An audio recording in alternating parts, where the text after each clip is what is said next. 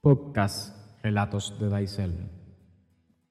Hoy les quiero hacer una historia sobre dos amigos y el mayor motivo que les unía. Sin dudas, existían muchas cosas como el pasar de los años, pero el mayor punto de unión era la conexión y afinidad hacia los mismos gustos, ya que nuestra amistad comenzó por ese motivo. Y aquí les va. Todo comenzó siendo muy jóvenes. Nos encontrábamos a las afueras de una escuela. Ya pasaban de las 10 a.m. y el sol arremetía con intensidad. Un pino nos favorecía con su deliciosa sombra. Sin más, empezamos a hablar. ¿Qué calor hace, eh? Sí, qué calor. El chico indescriptiblemente chévere, o sea, en palabras cubanas, bien bacano, bien bacano. Era algo menor que yo, pero contaba con un carisma y seriedad, y su actitud superaba muchísimo lo que se podía esperar de alguien de su edad. Como la conversación era muy agradable, se nos fue el tiempo muy rápido. Uf, no nos dimos cuenta de que el tiempo de almuerzo escolar ya había terminado, y estábamos a puro plancton. O sea, las novias que esperábamos nunca llegaron. No sabíamos qué había sucedido, pero nos imaginábamos como alguien estilo postal a la puerta de la iglesia. Le pregunté por la descripción de su chica y cómo se llamaba. Me dijo, se llama fulana. Bueno, sí, me dijo el nombre. Lo que pasa es que a mí se me olvidó. Quien me conoce sabe que a mí se me olvidan el nombre de las mujeres. Puede suceder. Continuamos, entonces se llama fulana. Olvídense eso.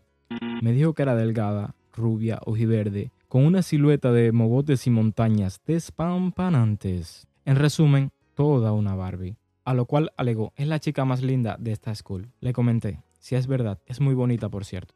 Le miré directamente, le puse mi mano en señal de saludo como si fuera de bienvenida. Le comenté, apenas le conozco, pero usted me cae bien de gratis. Ya sé el motivo por el cual no nos vinieron a ver, es que esperábamos la misma chica. Con seguridad, al vernos juntos, no pudo venir. Sé por tus palabras que te gusta mucho, pues sí es de impresionante belleza. Hubo silencio. Aló mi mano con fuerza, que aún continuaba extendida. Deslizó su otro brazo sobre mis hombros y me dijo con una sonrisa, la chica ya no importa. Ahora busquemos novia nueva y le vamos a demostrar de que se perdió. Sin más, así lo hicimos.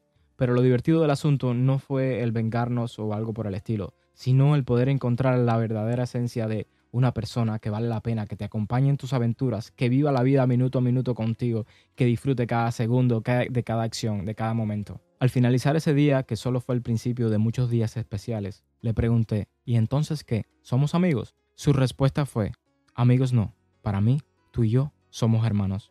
Hoy por hoy físicamente no estás, pero amistades como la nuestra nunca jamás morirán, porque estás en mi corazón, mi bro. Sin más de Daisel, para José, te quiero mucho, mi hermano, te quiero. Esto fue para usted un podcast Relatos de Daisel. Si le gustó puede seguirme para que escuche más audios como este. Recuerde que la vida es una sola y si un día se va a enamorar, por favor, póngase un paracaídas.